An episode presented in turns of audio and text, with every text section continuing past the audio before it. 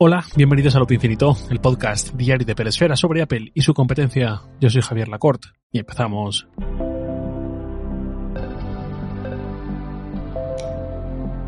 Ya hace mucho tiempo que se rumorea la posibilidad de que Apple lance un iPhone plegable en algún momento.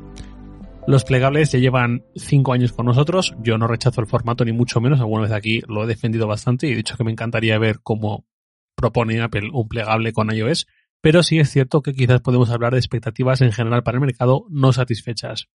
Hace 4 o 5 años parecía que era un mercado que iba a tener un cierto desarrollo que no ha tenido hasta la fecha.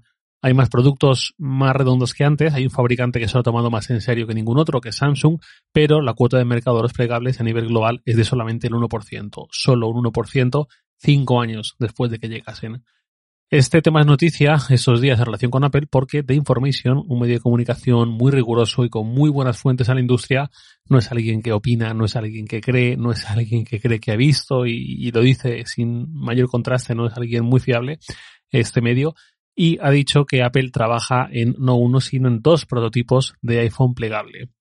¿Qué más ha dicho sobre esto? ¿Qué detalle ha dado?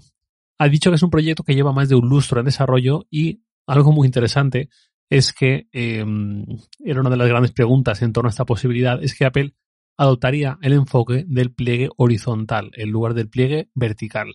Es decir, que el teléfono sea como los teléfonos que en España nos llamábamos de concha, en otros países no creo, solo que en lugar de ser teclado por abajo, pantalla por arriba, sería todo pantalla, como los Samsung Galaxy Z Flip. La alternativa principal hubiese sido el pliegue vertical, que es lo que usa la mayoría de teléfonos plegables para abrirse como un libro, siendo los más famosos los Galaxy Fold.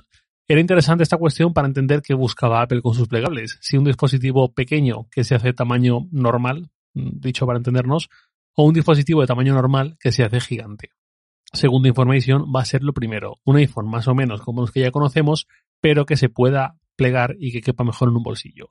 Habrá que ver el grosor, pero al menos el área ocupada sí que sería menor. Pienso sobre todo, por ejemplo, en bolsillos que puede tener la ropa femenina, que suelen ser bastante más pequeños que los de la ropa masculina. Entonces quizás por ahí veríamos una primera utilidad, por decir un ejemplo rápido. Eso se contrapone a lo que más hemos visto hasta ahora, que iba más en la línea que sugería que Apple estaba enfocando más la tecnología de paneles plegables hacia los iPad, no hacia los iPhone. The Information dice que en dos prototipos de iPhone es lo que hay en desarrollo y a partir de aquí la verdad es que poca cosa nueva. Me refiero, no es la primera filtración de ese estilo, aunque sí que hemos ido variando iPhone, iPad, iPhone, perdón, iPad, iPhone. Em, pero, por ejemplo, algo que también podría ser nuevo, dar nuevo de información aquí, es una fecha.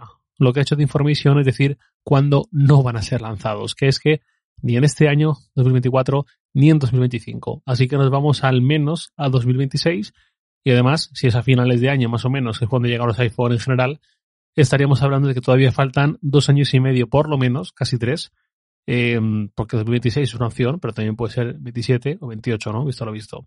Así que la letra pequeña de esta filtración es que es bastante escueta, no es una crítica, ¿eh? y me hubiese gustado eh, poder publicarla yo, solo que como lector, como usuario, pues no es una filtración muy, muy detallada. También es cierto que falta mucho tiempo aún. Dice también este reporte que uno de los problemas principales que están teniendo los ingenieros de Apple es con la resistencia de la pantalla, concretamente la externa, porque dicen que son propensas a romperse fácilmente. Si dicen que es la externa, quizás es que no estamos exactamente ante un móvil como el Z Fold, sino que quizás hablamos de algo con ese mismo factor de forma, pero con pantallas inversas, es decir, que la pantalla principal no esté dentro, sino fuera, y tú siempre veas una pequeña pantalla y abrirlo sirva para extenderla, no para desvelar la que hay dentro, que es la buena, ¿no? Como con el Z Fold. A mí, eso es lo que me suena esto, si dicen que es la pantalla externa la que tiene tendencia a romperse. En los plegables que llevamos vistos hasta ahora, la mayoría de problemas ocurren con las pantallas internas, que son las que suelen plegarse, y más si hablamos de móviles de pliegue horizontal. Así que si tuviera que apostar con estos comentarios y estas filtraciones de información, y dando un poco entre ellas y con lo que ya hemos visto antes, esa sería mi apuesta. Un Z Fold, como el que aparece en la portada de este episodio, pero con la pantalla por fuera, no por dentro. El Z Fold también tiene una pantalla externa, pero más pequeña y que no se pliega. El otro tema va a ser el precio. Si llevan más de 5 años invirtiendo en I+D para este producto y lo que falta hasta que se ponga en las tiendas, además de componentes necesariamente más caros y una miniaturización más compleja, ¿qué precio va a tener esto? Si los iPhone ya cuestan 1.000, 1.300 euros hacia arriba, pues Esto costará más, me imagino, no tiene misterio. El misterio en todo caso es qué argumento de venta va a dar Apple para convencer a una parte de sus compradores de que debe escoger ese iPhone plegable y no el tradicional, ¿no? Pese al sobreprecio. No es que quiera que todo el mundo se pase a comprar el plegable, pero sí que entiendo que habrá un cierto grupo de usuarios a quien irá dirigido principalmente este nuevo producto. Eso seguro que lo veremos muy claro en la presentación y en el marketing posterior. Por ejemplo, con la Vision Pro, no podía hmm, haber un episodio estos días sin mencionarlas. Hace unos días Apple publicó el que para mí es el anuncio. Es un anuncio perfecto, no dura ni 15 segundos, pero yo digo es que es perfecto, es un anuncio sencillo que da donde debe de dar, que es que sabe vender el producto de una forma sutil pero súper poderosa. Es una vista cenital de los pasajeros de un avión con las luces atenuadas en recorrido la cámara hacia atrás. Ves a uno con el iPhone, ves al de atrás que está con el iPad o algo así, y de repente llegas a un último pasajero que tiene puestas la Vision Pro y está viendo Napoleón, la peli, y agarrando la pantalla y claro, experiencia de cine en un avión. Es un tipo de uso perfecto, se entiende enseguida, le ves el valor enseguida, te podrá compensar o no, pero ves ese valor y esa función y pues eso, me parece perfecto. Yo ya lo dije, no voy a opinar más de la gente que las usa para ir por la calle caminando, pero un avión, aunque al principio choque, porque va a chocar, me parece un caso de uso brutal para un producto así. Y Apple ha sabido comunicarlo perfectamente con ese pequeño anuncio. ¿Qué argumentos nos va a dar para el plegable? O para los plegables, que esta filtración dice que son dos en distintos tamaños.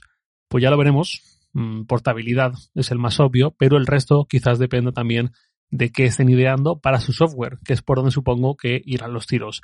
No solamente un iOS adaptado al formato plegable, sino uno que realmente ofrezca características un poco diferenciales y un poco entre comillas, aspiracionales en el sentido de que las veas y piensas, wow, yo también quiero eso, ¿no? Si miramos al pasado, en 2018 fue la primera vez que Tim Cook mostró interés por la tecnología de pantallas plegables. De esto yo ya ni me acordaba, la verdad, pero lo leí eh, ayer en Mac Rumors.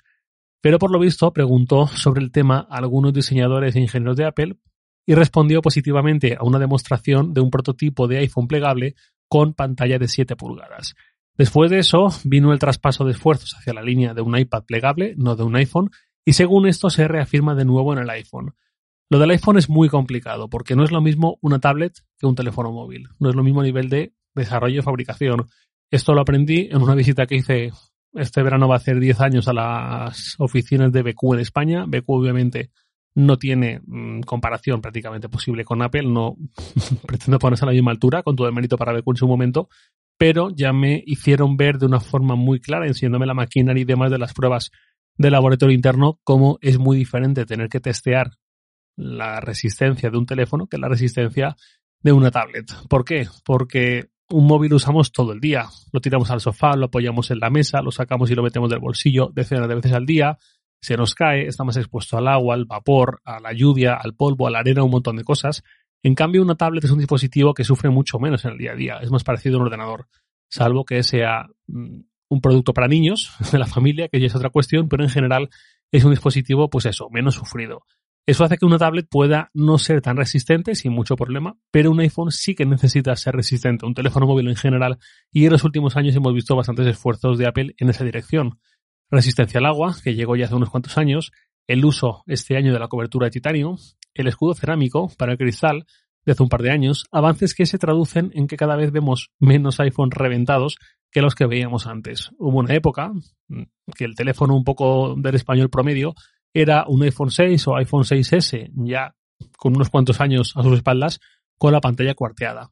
Y ahora yo, la verdad es que no veo tantos móviles como hace unos años, eh, pues eso, rotos, ¿no? Con la pantalla así.